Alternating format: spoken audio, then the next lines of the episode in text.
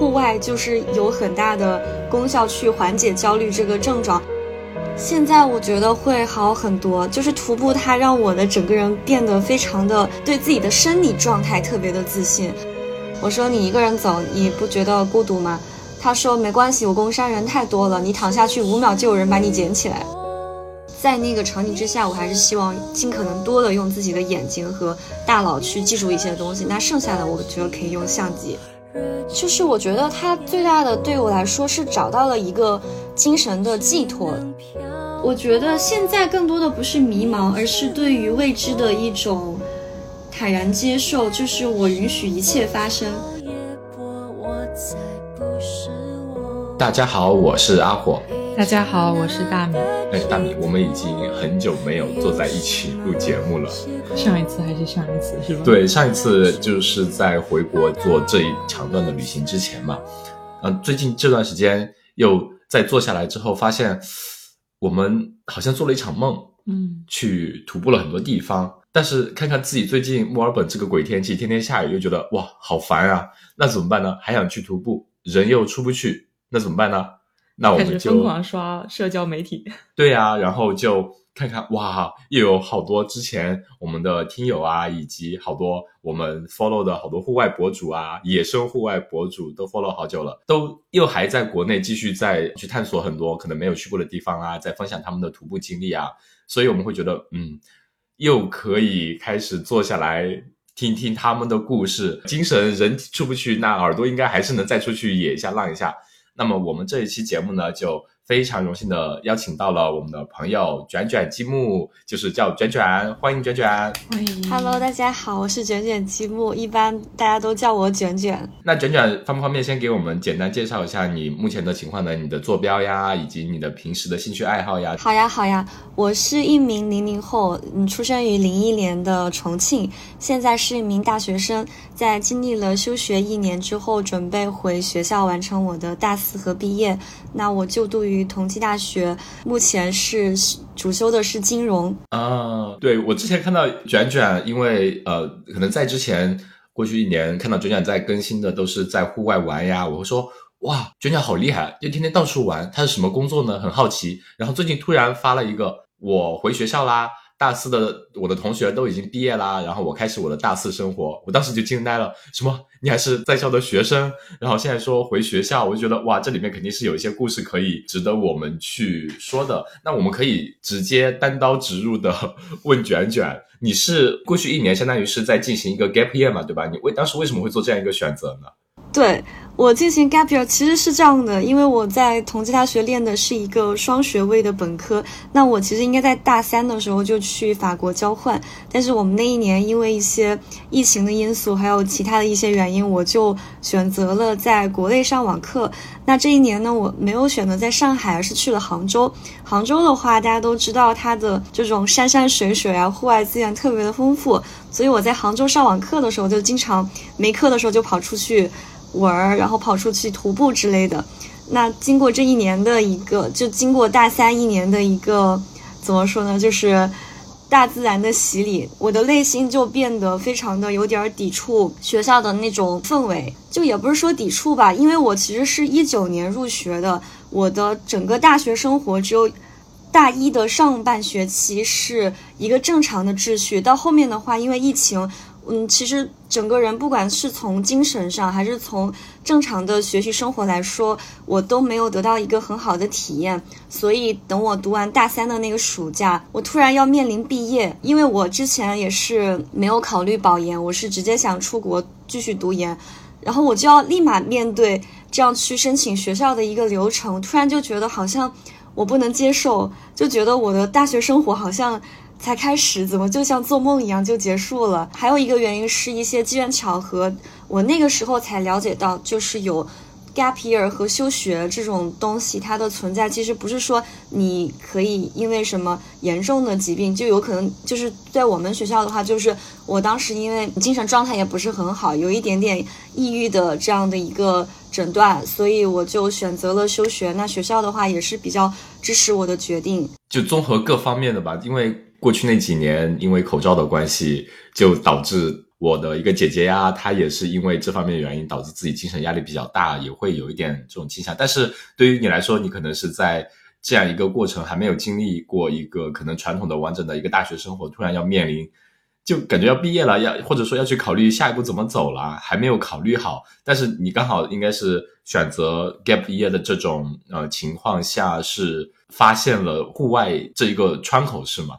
对，它其实是一个同时都有在思考的一个过程。就在我决定休学、真正做出这个决定之前，我已经有一点就是精神上的一个拉扯。然后那个时候，户外又走进了我的生活，所以我觉得我不妨就把休学作为一个机会，更多的去探索自己，也让这个生活更加的丰富一点，就是真正去体验一下，就是大学之外的生活，或者是说，这也是我大学生活非常重要的一部分。哎，我其实想问，作为同济大学来说，周围的同学或者说学校的政策对于这方面的支持会比较多嘛？因为毕竟我们一般来说，可能 gap year 在可能就相对不是那么的普遍吧。我觉得学校还是比较积极的支持我的，因为我当时确实也是出现了焦虑障碍的一个情况，就是我那段时间焦虑到走在街上，我就会突然突然不知道自己为什么在这里，就会非常的惊恐。然后后面去医院就是诊断，就是说可能是有这种惊恐的焦虑障碍，所以当时给学校说的时候，他们也比较支持我，就是去修复一下自己。对，但是我不其实不太清楚国内其他学校是什么样的一个情况，所以我还是非常感谢我的母校，就是比较理解支持我的这种状态。你说，其实，在选择 gap year 和来到户外，这是一个同时进行，但是为什么会当时会选择说去？走到户外去呢？走到户外，我觉得应该是一个偶然，看到一个日本的心理学家说，户外就是有很大的功效去缓解焦虑这个症状。因为其实我是在户去户外之前就有了这个焦虑和抑郁的生理上的不适。对，然后我是偶然看到这个日本的心理学家说，多去接触户外运动，多亲近大自然的话，会非常有助于整个人的修复。所以我就尝试了一下去徒步。那我们先跳过中间的那么一年的过程。现在你的状态怎么样呢？现在我觉得会好很多。就是徒步，它让我的整个人变得非常的对自己的生理状态特别的自信。之前我可能就觉得啊，走一两公里我就是不是要晕倒了，就没有办法。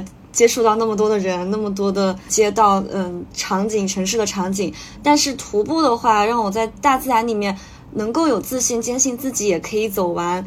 我最远的时候是一天走了三十多公里，就这种对比之下，让我整个人就是变得自信了很多。原来我也是可以做到。我觉得这这种我们就是有，就是感同身受的。其实我们自身来说。嗯，面对现在，其实生活中还是，比如说工作中，还是会有一些这样那样的不痛快吧，或者说不如自己的设想中的那样子，因为这就是生活嘛，现实就是那样。那我们选择方式也很多时候就是去做些户外去运动，比如说之前回去徒步呀，然后有时候在这边的话，就周末去山里跑一跑呀，包括今天早上还带着爸妈去跑了一个这边的马拉松的一个，带着他们跑了个十公里嘛，就觉得这种跑完之后，整个人。状态的确会挺好的，所以现在相当于我们是先越过了你过去一年，然后从结果来看的话，起码那个心理学家说的对于你来说是正确的。对，非常的非常的积极，非常的正向。你当时因为走向户外和选择当户外博主，其实中间也是有很大的一个 gap 的，因为我看到讲讲在小红书上面分享的很多关于你在。户外的照片呀，以及就是户外的很多瞬间，我觉得拍的特别特别特别好，就会让人看完就就想说，哇，我也好想，对我也好想去这个地方，就是决然走的这条线去走一走啊，去看一下那边的美景啊，因为你呈现的那个状态就真的特别享受，特别好。谢谢。其实我觉得做户外博主是一个非常偶然的事情，我一开始也只是说把徒步作为我治愈自己的一个方式。那小红书的话，我其实也是因为我本身可能。就从小就爱美，喜欢拍照，所以一开始就只是偶然的在上面发一下。但是在我大概只有几百粉丝的时候，运气比较好，就当时小红书它平台在做一个官方的类似于宣传片的录制，那他们的人就找到我说能否邀请我去四姑娘山。当时我们去去了长川壁去拍摄这样的一个宣传片。呃，我当时是抱着玩的心态去的。我去之前，我妈妈还跟我讲会不会是骗子。就是把你骗到那种深山老林里面，然后就你就没办法，就就是就反正就是说是骗子。那我其实跟他们接触下来，包括他们导演组，包括小红书平台的工作人员，我觉得这个应该不是骗子，我就一个人去了。因为当时还在疫情，特别夸张，我的机票被取消了，但是我自己坐了十多个小时的车，一路从杭州到那个四姑娘山镇跟他们会合，嗯，会合之后就开始录制，就大家玩的特别开心。当时跟我一起录制的还有那个国产收音机，大家应该都知道，就是那个风格玩偶是怎样特点？对，就就机姐 特别开心，大家在一起录制，然后玩，那个导演。他就特别认真的跟我说：“卷卷，我觉得你应该去做博主这个事儿。”我当时就很震惊，我就问他为什么呢？他就说我的性格啊，包括我们跟我们一起聊天什么，就觉得我很有感染力。嗯，包括因为姬姐当时也在跟我说，觉得可以尝试一下，就是说我可以尝试一下户外博主，这样就是让我的生活也更加丰富一点。那我其实是听进去了他们的话，我回来之后就开始，就从四姑娘山开始，应该是去年的十二月份，我就开始发一些，呃，我自己的经历嘛，包括文字上，因为我从小就很喜欢写作，那我在写小红书的时候，我其实文案都有非常认真的去记录下我的感受，所以，呃，也才现到现在。七个月吧，就是涨粉也还是从几百粉到现在的一万粉，有一个积累。就我自己也蛮震惊这段经历的，就是从一个户外爱好者，就无意间发的小红书，到现在。会有意识的去做一个户外博主，就给大家正向的引导也好，感染也好，就是我比较开心的一个分享的事情。刚开始邀请卷卷的时候，还说呢，哇，妈妈，我们出戏了，我们邀到了邀请到了卷卷来我们小破台做节目。对，应该是我说妈妈，我出戏了，我竟然就是听到了。就是梦中的播客，因为我其实，在做户外博主之前就在听你们的，什么石头的那个百日大横断，还有顾月老师，就还有张诺亚老师都有在听。我感觉这也是可能我们想坚持的，就想把很多这些朋友的喜欢户外运动的故事分享给别人，然后能对大家的一些生活能产生那么一丢丢的一点点的小影响。那如果有达到这种目的，我觉得我们就。嗯，非常非常开心了。对，所以这也是我我们觉得，其实卷卷的经历也是很非常的鼓舞人的。尤其是你刚刚说的，在有一个情绪的一个压力的情况下，能找到户外的这种户外经验或者户外徒步的这种渠道或者这项运动来作为一个窗口，来治愈自己自己的身体和自己的心灵、精神上的东西，我就觉得。这也是我们一直想给大家安利的东西。我觉得户外它真的就是有一种很说不清道不明的一种魔力，可以让你忘却掉很多你的压力，或者说你身体或精神上的不适的东西。所以一直以来有听我们节目的听友，卷卷就是一个非常非常非常好的例子。但这不是跟我们节目说呃没有太大直接关系，是因为卷卷真的拍的照片非常非常的漂亮，大家。嗯，如果听到这里有兴趣的话，先赶紧去搜一下小红书，叫卷卷积木，你可以看一下卷卷之前爬过的山啊、走过的线啊、拍的照片啊，都特别漂亮。卷卷，我还想问，就是你说四姑娘山那时候是确定了，呃，从四姑娘山徒步嘛，走了长川壁。其实我我一开始有个问题是想说，因为户外运动它本身涉及的门类很多嘛，就是是在那个之后你就选择了徒步这个这一项户外运动嘛？有没有？当时尝试过其他的一些户外运动呢？呃，我在走那个长川壁之前就一直在徒步了，大概有大半年。而且长川壁那一次其实不能严格意说走完了长川壁，因为那个时候冬天那个垭口有雪了，就是翻不过去了。所以我们走了前两天，就第三天的那个垭口我们是没有翻过去的。其他的户外运动的话，其实我感觉我还是比较专一，就是一直在坚持做做徒步这个事情。其他的有感兴趣的，比如说像攀岩啊这些，但我我觉得我的能力和。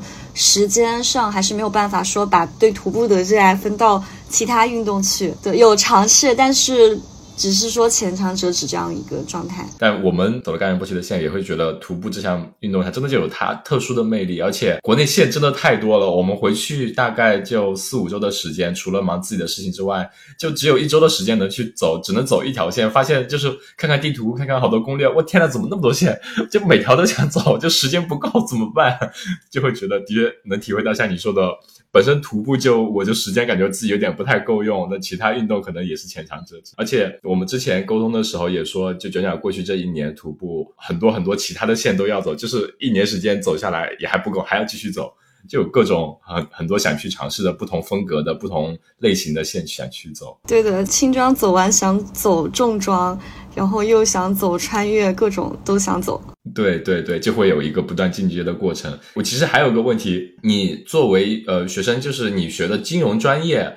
你们觉得金融跟徒步会有很大差异的地方，或者说在你看来会有什么类似的地方吗？差异的地方肯定就是，我觉得徒步遇到的人会更加的纯粹一点，就是大家是本身很享受大自然这个事情。但是金融的话，可能大部分人还是抱着一种功利的心态，并且时间都会集中在一个。嗯，对学生的话就是实习，那对于已经工作人来说，可能就是去卷一个更好的业绩啊，或者是会感觉到徒步的人会更纯粹一点。相似点的话，我觉得其实金融它对于人的一个社交能力也好，是一个非常大的锻炼。那我其实是徒步的话，会这种能力会让我结识到非常多的朋友以及很多前辈。我抱着一种谦虚的向上社交的心态，那他们都会给予我非常多的帮助，我非常的感激。社交属性还是蛮重要的一点，也是可能相对比较一样一致的。一个点对于两个来说，对的，对的。不过因为不能说不能说你一个人去走嘛，肯定你是需要跟队友去磨合，并且组队这样子的。那我们来我们台的传统异能就是报菜名，请九长给我们讲一下吧。过去一年你大概都走了哪些线的？你觉得值比较值得跟大家分享的？哪些线？我觉得其实我首先说一下，我也不是特别厉害的那种，只是因为热爱。江浙沪这边，我大概都走的，就是轻装的都走的差不多了，像标易这些我也走过。那重装的话，我就只走过三尖儿，就端午去的。西部的话，云南我去了两次虎跳峡、阿布吉措、丽江、丹河坝之类的。四川的话，川西就是四姑娘山，然后我可能接下来会去贡嘎，贡嘎转一下山。新疆的话是五月份去了喀拉峻、伊犁那边，叫得出来名儿的也没有太多，因为时间是真的就感觉不够用。其实我也不是说单纯的在徒步，自己平时也有做其他的。一些自己的呃实习也好，项目也好，就感觉好像整个人的精力就非虽然非常旺盛，但是。如果要兼顾的话，还是需要勇气。而且，呃，我们在当时在定录制时间的时候，卷卷是这个月还会去长川壁是吗？就是那个长川壁应该是改到贡嘎了，因为长川壁我说我之前是有去尝试嘛，是朋友他没有去过，所以说想去。但是我们综合考虑了一下，那边现在的景色其实不是最美的，我可能要走要继续要翻那个垭口的话，我觉得还是十一月去会更漂亮。嗯，就等到那那时候会相对冷一点，会更漂亮会有那个雾气，就是在垭口上面，就是秋天它天气的对流会形成那种平流雾，特别美。就在那个山间云海这几个词，就感觉会很漂亮。有在一个垭口上看到雾气，还有云海，就觉得会很漂亮。好像只有那半个月左右的时间能看到那个景色。现在的话就是雨季。哦，所以会有个窗口期。你刚刚讲的这些线里面，就你走的，你觉得呃，如果让你推荐给大家呃五条的话，大概是哪几条呢？五条，我心中排第一的，我觉得还是阿布吉措吧，因为这个地方我对它还是有一点点感情的，是我刚好去的时候。遇到了去开发的人，就是他们已经在修路，并且想要从那个山底修一个电梯上去，所以它严格来说可能只有半年是比较纯粹的，就还剩下半年比较纯粹的可以去徒步的时间。之后你可能去看到的就跟那个亚丁的牛奶海一样，嗯，就是栈道会修到那个海子的旁边，所以如果大家想去的话，就尽快去看一下，就还是挺美的。因为我当时三月份去的时候还有雪，就是整个就很像在外星的感觉哦，就是其另外一个星球的那种。对，湖面也是结的那种蓝色的冰，然后四周的山它是这样环抱着那个湖，山是那种异形的那种石头，然后上面都是雪，就特别的震撼。之后可以请卷卷给我们分享一下你当时记录的这些影像吗？我们可以放到 show note，大家听到这边可以放到 show note 里面去看一下。除了阿布吉措，还有其他的线吗？啊，我觉得喀拉峻也非常的漂亮，只是喀拉峻这个时间也很尴尬，它只有每年的五月，嗯，应该是五月下旬到六月的中旬这个时间会比较漂亮，因为它那个花海开了。你这个时候去，可能它那个花就已经黄了，就已经那个草就黄了。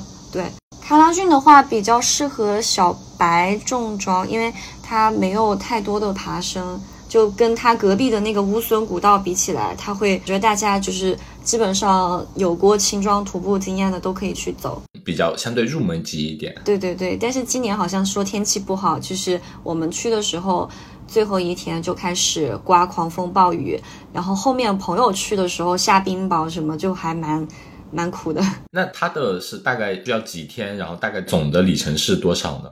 总的里程的话，应该就是你可以选择小环线，你也可以多走一点。我们当时是走了，好像是八十多公里，从那个特克斯出发，然后一直往前走。我觉得不是很难，就因为爬升不是很多，就是草原，那个草原特别漂亮。当时我们的领队说，他觉得喀拉峻其实比呼伦贝尔还稍微漂亮一点，因为喀拉峻能看到雪山，呼伦贝尔的话就是。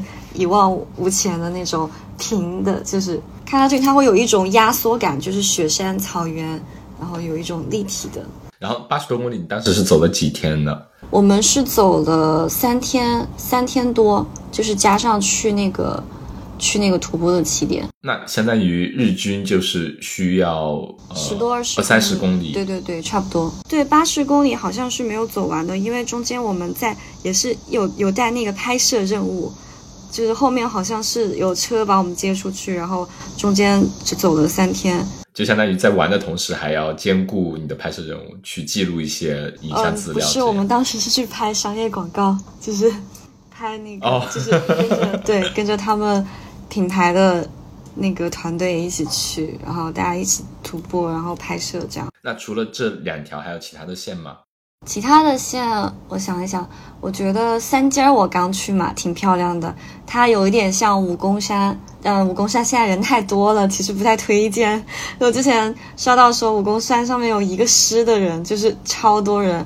三尖儿的话，对人人太多了，也说明就是小红书这种宣传还是挺到位的。就可能在小红书。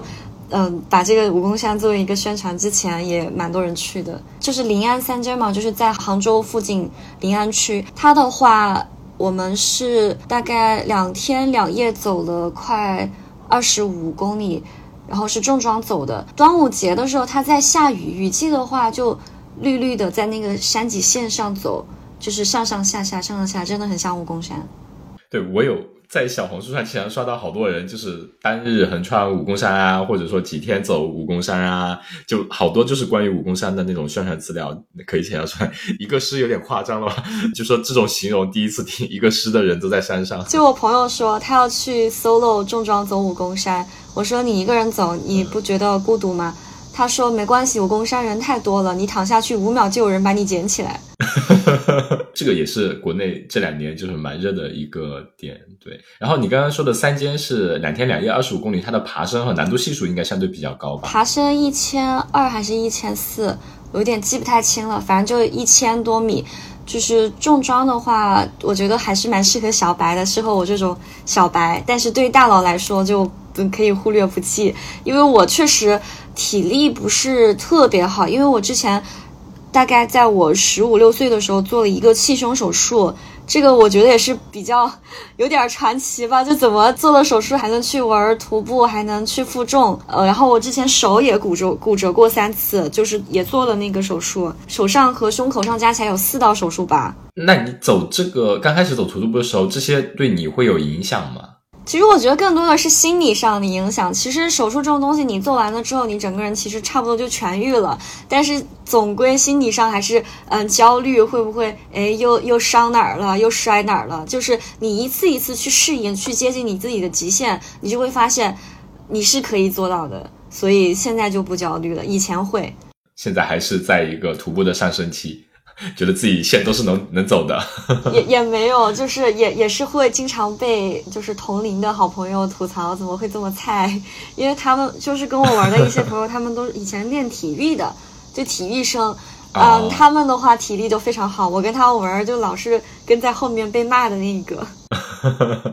就这样有一群人一起玩也会特就特别好。虽然是骂你，但是你停下来的时候，他们还是会把你捡着一起的，不会就抛下你走的。对的，对的，而且基本上他们都是零零年、零一年的这种朋友。因为徒步其实最近一两年才有很多就是年轻人涌进来，之前可能稍微大家年龄偏大一点。然后我觉得我也比较幸运，能够遇到一帮跟我同龄的朋友，大家可以一起去徒步。我感觉被内涵到了啊！没有没有没有，不是不是，就是说，呃，会有。当然我我也挺喜欢跟就是比我大一点的前辈一起玩，因为他们真的可以教会我很多东西，然后也能就是很有责任心。同龄的朋友多多少少大家自己经验和能力都不够，那都是自顾不暇的。对，可能。还是需要一些年龄稍微大一点的人一起组队，这样会更安全一点。包括其实我们之前有一期节目跟孤月孤月大佬聊的时候，孤月大佬也说，他们如果去走一条重装的线，可能六个人的话，会一般会有两个人左右的新手线，或者说，呃，之前没有一起走过的，因为觉得可能会带来比较多的新鲜血液。就大家看到那些新的那些重装的线，说哇，好漂亮啊，不像他们老驴看完哦。这个也就一般吧，我见过可能比这个还凶的，嗯，这个也就那样吧，嗯，这个也还行吧，就是这种反应。对，我要特别感谢古月老师，因为我认识他应该是在听完咱们节目，就当时好像就是在您的那个粉丝群里面加了他，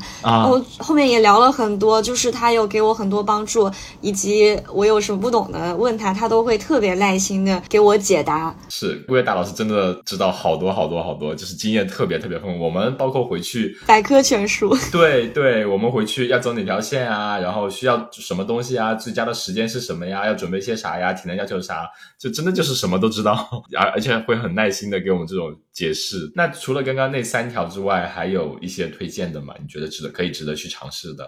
是对于新手吗？还是说我感觉对于那种很厉害的人，我也不需要推荐了。新手的话，其实可以尝试一下虎跳峡，应该大家都去了吧？我是。去了两次之后，才对这个地方就是彻底就是觉得我可以不用去第三次了。就是第一次我去的时候是雨季，六月份去的，特别美。那个时候它会有云雾在那个山上缭绕着，而且那个时候水会比较大。后来我是嗯，今年一月份的时候又看到他们去冬天的时候去那个水，就是中虎跳的那个水位枯下去之后，那个水就变成了像宝石、像绿松石一样的那种绿色。哎，我就说，哎，我要我要亲眼去看一下，所以我又去了。但是我三月份去的时候，它整个山的景色就没有六月份的雨季那么好，因为它旱季的话，山会比较光秃秃一点。对你雨季去的话，就会有绿色啊、云雾这种，恍如仙境，各有各的好吧。我想问一下，就大米之前也是呃去了虎跳峡的嘛？我相当于去当游客的。嗯嗯，那你那时候是几月份去的呀？你觉得怎么样？当时纯到此一游那种感觉吗？就还不是徒步嘛，对吧？不是，大家可能徒步人看我的心态就跟我们看藏民的心态一样，这人怎么穿成这样就来了？哦，就虎跳峡，我们当时也想说回去也想去走一下，就是时间不够用，就突出一个时间不够用，很有意思。我第一次去的时候是去年的六月嘛，那个时候国内还在因为疫情的因素，大家都还没出来，结果那个大巴上面就四个人，就我是一个人去的，就我就捡到了三个队友，然后那三个队友就。跟我一起，其中有一个还给我推荐了百日大横断和岳麓山，我觉得算是领我入门了。当时我是真的什么都不知道，然后他给我讲，你回去看那个纪录片儿，然后就一顿给我疯狂安利，我回去之后就上瘾了。嗯，是是，对，那个时候人巨少，但是我今年三月份去的时候就很夸张，就是连那个车票都买不到了，提前两三天都买不到，就形成一个鲜明对比。对，今年以来，可能大家对于国内的很多开始向内探索很多我们之前没有去过的很多地方嘛，所以国内的蛮多景点，基本上五一啊或者节假日的时候，就每个景区你想不到的地方都会人爆满那种感觉。对对对，是这样的。哇，你刚刚提的这几条线，我们回去下次回去有时间一定要再去走走看。我们也觉得对，就是徒步会有一种上瘾的感觉，因为真的觉得好爽。但你走完，你回回过头来有一种做梦的感觉，然后看看自己的照片，会觉得哇，天呐，我真的走过那个地方吗？然后会想象自己当时在那边的那种感觉，就如梦似幻的那种。对对，这就是为什么要记录、要拍照的原因吧。就是你的脑子不可能记住所有的。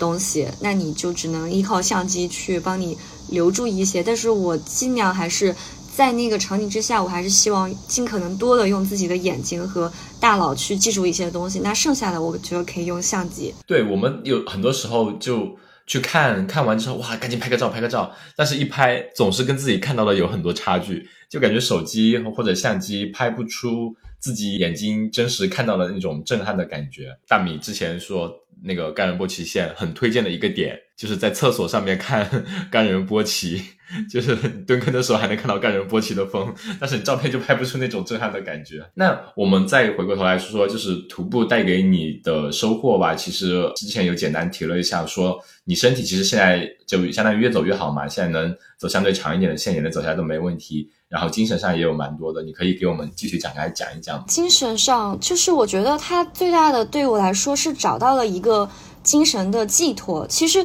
我是一个比较传统的、传统意义上的那种好学生，就我一路从我的初中到我的高中都是，也不能自己说自己是学霸吧，但就确实是对自己的要求比较高。然后就从成绩上来表现呢也还可以，但是我高考的话其实是没有发挥的。很好，就是对我来说打击蛮大的。那我到了我现在的大学之后，我其实比较的迷茫，也不知道我应该成为什么样的人。因为我觉得我高考既然没有去到我想去的学校，那跟我之前设想的人生可能就有一定的差距了，有一个 gap 了。那我不愿意把自己就是不断通过卷去弥补这个 gap。那我就会想，哎，那我人生有没有新的东西可以去突破？有没有新的方向可以去探索一下？徒步的话，其实它对我而言也不是说单纯的去走。我后来慢慢发现，它也有让我成长很多。比如说，我现在作为一个博主，那我的视角其实也有去跟一些。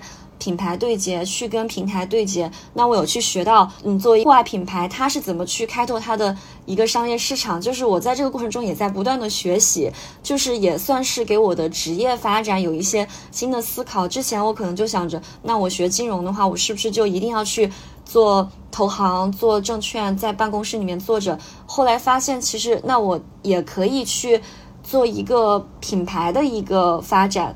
就是会有这样的想法，就是他给我的人生带来了更多的可能性。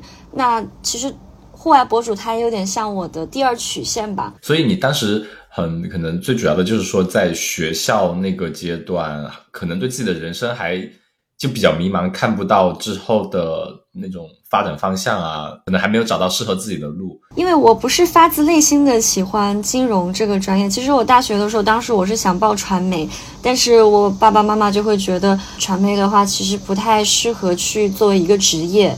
就作为一个就是正经的职业呢，他们觉得学金融的话比较实用主义嘛，就还是希望我去学一些技能性的东西。那我就最后是一进同济，我就转到了我现在的这个金融的这种专业。但我其实并没有发自内心的觉得啊，我一定要去当一个很厉害的商业大鳄。我对那些什么股票啊、K 线图啊，我也不是发自内心的热爱。哎，那你？当时是在什么情况下会发现自己好像是在精神上说会有一点点的压力大呢？那种感觉。当时是我们，因为我刚刚有提到，我们是有法国的一个双学位，但是你去法国哪所学校是有你的成绩去决定的，就是你的成绩和你的法语去决定的。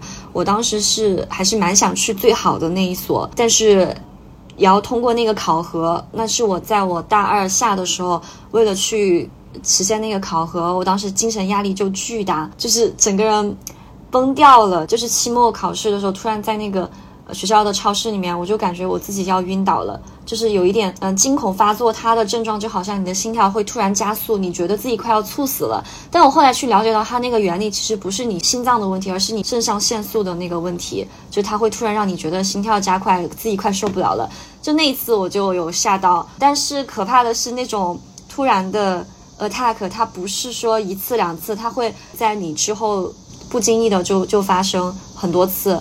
那我发生了好几次之后，我就觉得我是应该去看医生了，对，然后我后面去看了医生，医生他就给我做了生理的，还有精神上的评估，然后就告诉我你这个就是焦虑症，伴随着中轻度的抑郁。我觉得往往很多时候陷入在那个情绪之中，能知道去寻求外界的帮助的，就是已经很难了，因为有蛮多朋友。呃之前有跟我们分享过，说如果陷入在那个情绪当中，就会觉得我去看啊，或者说我去跟别人分享，感觉都是在麻烦别人一样，感觉就反而会压力更大，就会选择自己去消化。但是这种反而会让自己的那种就情绪会变得更差嘛。对对，我可能很少有这样的负担感，因为我的那个 MBTI 是 FP 的那种类型，就我可能会比较会想给他跟别的人分享，我不是自己去消解。然后我的朋友也比较支持我，就可能我有什么不开心的，我就跟他们讲，那讲出来就会好很多。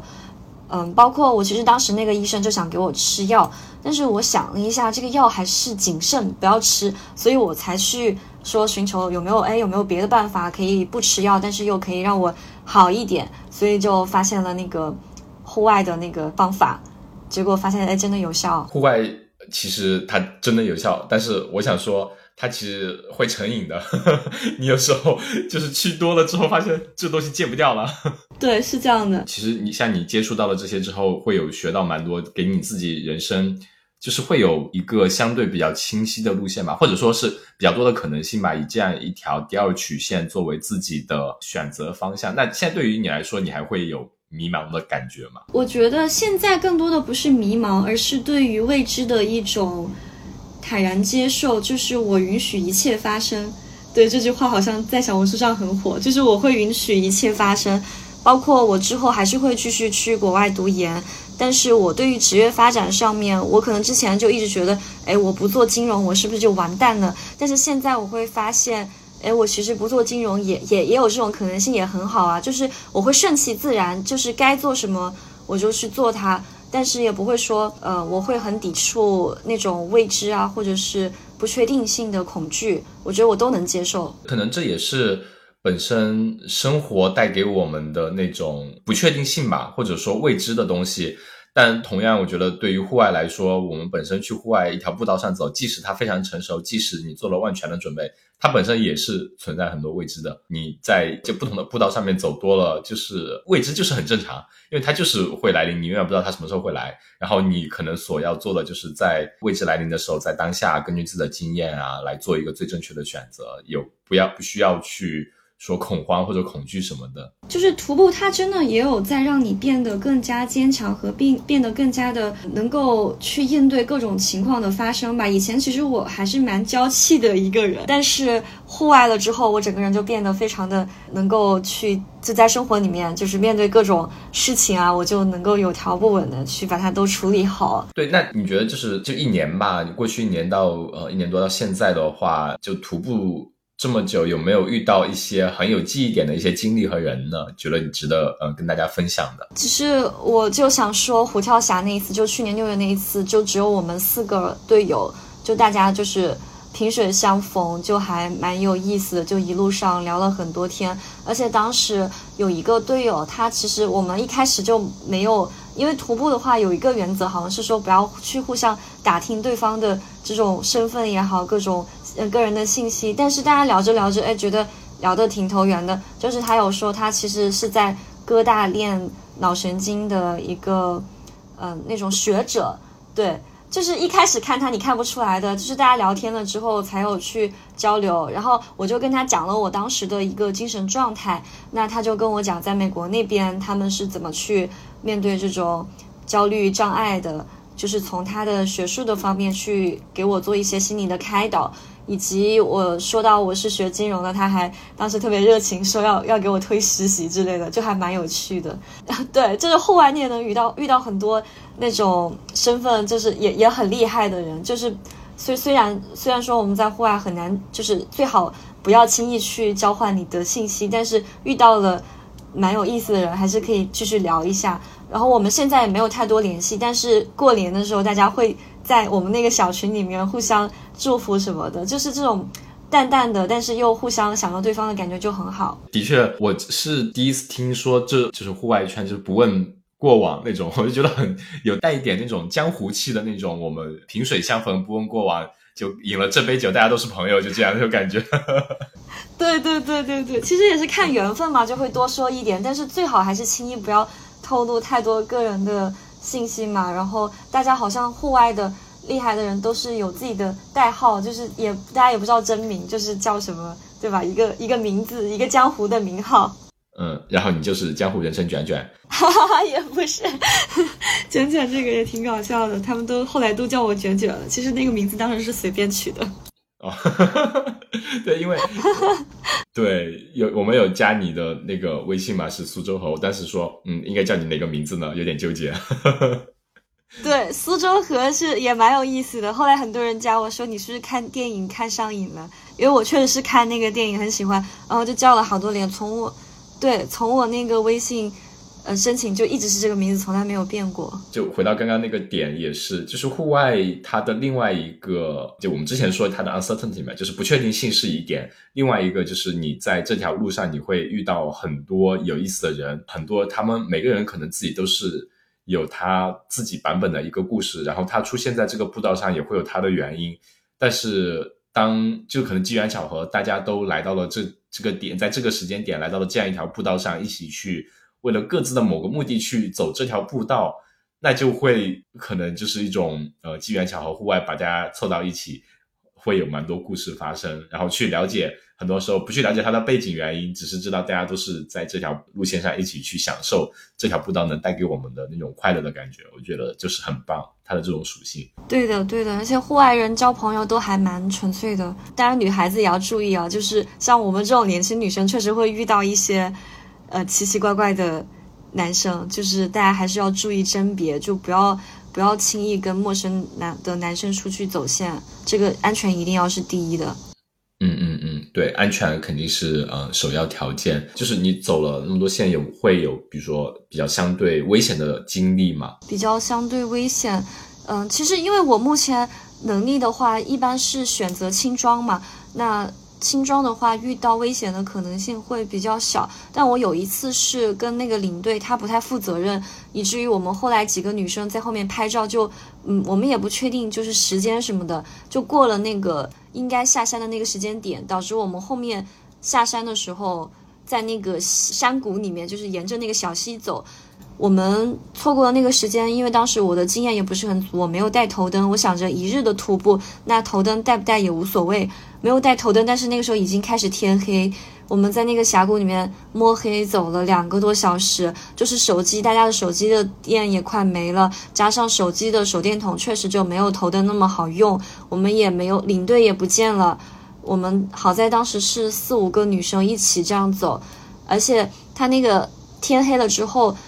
标记也不是很明显，就是那个丝带什么的也不是很明显。我们又有点怕走错路，就非常的胆战心惊。然后我见到那个领队之后，把他臭骂了一顿，但是他还不以为意。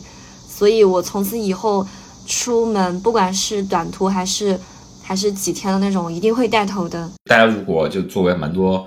呃，我们入门的选手如果没有一个靠谱的团队，就认识的前辈啊，或者说老手带着你走的话，选择团队的时候也是相对比较谨慎一点，要多了解一些团队啊，或者说领队的信息，因为一个靠谱的领队也是可以帮你减少很多危险的。还有夏天的话，要注意一些打雷之类的事情。就是这种东西，我觉得就是你无知者无畏，你不知道的话你还好，你觉得哎还蛮有意思的，我你就。嗯，壮着胆子去，但是你知道了这个东西的后果，或者是说可能性之后，反而会心生敬畏。那我之前不知道打雷的会有那么吓人，所以我去那个云南的干河坝之前，我有刷到一个国外女生，她在那个荒野上面，就头发突然竖起来，她就开始狂奔，就是奔进她的车里面。对对对，那当时我就有吓到，然后后来我就隔了几天去。干河坝的时候，整个从我徒步开始，头顶都是那个那种黑色的云，哇！当时我就吓得不行，我就说要不不走了吧。但是来都来了，就打车也打了，嗯，一百多块钱到那个徒步起点。我就想，来都来了，不走一下好像又觉得，嗯，不不太不太心里不太舒服。然后我跟我的搭档，我俩就硬着头走。但是就感觉整个人精力消耗的非常快，因为一路都在你的脑子都在担心那个会不会打雷啊。我当时走在路中，我还给孤月老师发消息，我说这个这种云会不会打，会不会就是劈到我？呃，顾月老师说，只要不是在山脊线上就还好，就就没有山脊线那么危险。之前我们跟顾月大哥聊的那一期，他就有说过嘛，因为看白日大横断、石头，他们也是在很多山脊就垭口的时候，如果有打雷的话，就不能上垭口，因为人就相当于一根避雷针。而且顾月大哥当时也分享过，说可能很多呃，他们之前走的这些线，当地的居民他们就有蛮多就直接被雷劈散了。对对对，所以一定要还是要。嗯，就是我感觉跟大家说查天气这个事儿也不太靠谱，因为像云南、川西这种地方，它的天气就是瞬息万变，你也没没办法去预计的。所以雨季的话，还是大家注意，尽量注意安全，不要去山脊线上走。嗯，而且这些其实也是你走多了，可能逐渐就会积累的蛮多很重要、很珍贵的户外经验。所以一个靠谱的团队，或者说一个靠谱的前辈，都还是挺重要的。是的，一定要要虚心请教。讲到这边的话，如果回过头来再看一下过去卷卷这一年左右来走了那么多线，你觉得徒步对于你的意义是什么呢？徒步对我的意义，其实意义这个东西，它有的时候你也可以说它是没有意义，就是你的生命到了这个状态，你就自然而然的接受接受你就是要去徒步的这个事实，就是它已经变成你生活的一个习惯，你身体的一部分。就你一个月。或者是一周你不去走走，你就整个人觉得不舒服，就它变成了一种习惯。你要说它的意义的话，就是变成你生命的一部分啊，就是你自我的一部分。你不去徒步的话，你就觉得自己是不完整的。就像吃饭喝水那么那么那么常见一样，就是一种习惯，我就是要这么做。你觉得就是后面你还会有想走的线吗？接下来的话就是想去走最近的，应该是想去走贡嘎环线。然后，嗯，你你们刚去的冈仁波齐，我也很想去。冈仁波齐还是，也就是这是我们感觉过去这几年来的一个 highlight 了，因为我们其实没有走过特别多的两日线或者说多日线嘛。基本上我们之前越野跑 二三十公里跑完的，对，能一天跑完就不想走两天，这种对，挺挺虐的。哎，你之前有上过高原的吗？有老去。啊，老去，我从小就有去高原，对我小时候就嗯，大概十多岁的时候就去了西藏。啊啊，那那肯定就好很多。像我之前去之前，我就完全没有户外经，没我没有上高原的经验，对，没有去过高原，对，因为我是重庆人，那我我们家那边离高原很近，我小时候爸妈就老带我去那边玩，所以还适应性还行。包括我去年其实是第一次，就是做了那个气胸手术。之后大概五六年才第一次又重新去高原，还蛮忐忑的。但是好在也没有没有什么反应，可能就本身的那个需氧量比较小。贡嘎的话，它大概海拔会多少呢？就是那条线走下来的话，最高大概会到多少呀？贡嘎那个环线的话，其实就是围围着那个山脉就是绕一圈嘛，也就最高的话不会超过四千六。但如果你要去爬那种山周围的一些。去登山的话，那肯定就是五六千，但我我目前是不会去。登山就是 跟徒步就是 相当于是另外一种运动了，会更极限一些。两个品种。对 对对，哇，那那我们就可以就听到这边，大家有兴趣的，或者说就可以一直守着卷卷积木卷卷的小红书账号，它的其他的一些社交媒体来关注它的更多的动向吧，然后。可以卷卷去了很多地方之后，也会及时的把这些影像资料会分享出来。我就经常现在就盯着，就讲哎，又去哪里玩了？那些照片拍出来就特别好看，对，就会觉得啊，好想去。今天就非常感谢卷卷给我们分享那么多关于他的户外的经历。其实我们这一期节目，其实最主要的是想通过就是卷卷的故事来给呃跟大家就分享一下，就是生活中其实会有蛮多这种不如意的，或者说自己觉得可能相对比较难的时候吧。那呃，有时候去向外去探索一些怎么说呢，让自己的生活会相对变得不一样一点的东西，就是我们节目也是一直在做的。想说，生活其实有蛮多可能性，像卷卷，你能通过户外能找到这样一种途径。让自己的生活能平衡起来，能逃离一些自己可能生活中或者工作中面对的相对压力。其实就一年的时间，你也是从江浙那边的一些短线开始，慢慢慢慢的你就发现，哎，徒步变成了你生活的一部分，就是很习惯、很自然，就不走就会受不了，然后会像我说的。徒步是一方良药，但是它会上瘾。对的，对的。嗯，但是也总比你自己在那儿就是天天脑子里面不知道在想什么好。就是因为徒步，它把你的注意力转移到了一种实实在在的，你要去把这这个东西完成。对，就是会要及时的去应付眼前的很多东西，来不及去思考一些宇宙宏大的命题以及自己的意义什么的，可能就是去享受这条线带给自己的。风景，最后能不能请卷卷给我们，就给听友来讲一句安利大家入坑徒步的一句话呢？就是其实我们和山里的一草一木、一石一鸟是没有任何分别的。就是徒步的时候，我们都能感受到，在宇宙中好像变成了宇宙的一部分。一想到这些事情的话，我们就能够坦然的面对生命中所有的悲伤也好，欢喜也好。发自内心的认可，无论我们是什么样子，那我们都是大自然的一部分。希望大家都能够感受到大自然的乐趣，并且接受自己的人生状态。好的，谢谢卷卷给我们的分享，非常感谢，超棒。谢谢谢谢谢谢大米和阿火。野夜是一档由阿火和大米创作的，以户外运动作为生活出口，探索生活多样性，向都市人展现户外爱好者探索自然的精彩故事的播客。如果你在每一个嘉宾精彩的分享中得到启发，那么请你积极的转发评论，并且将其标记为喜欢的单集。想要入群和我们所有野生听友一起在听友群撒丫子奔跑、放飞自我的朋友，请添加小助手。O O M I 横杠 O O M I 入群。如果你以及你身边的好友有精彩的故事要分享，也请你积极投稿。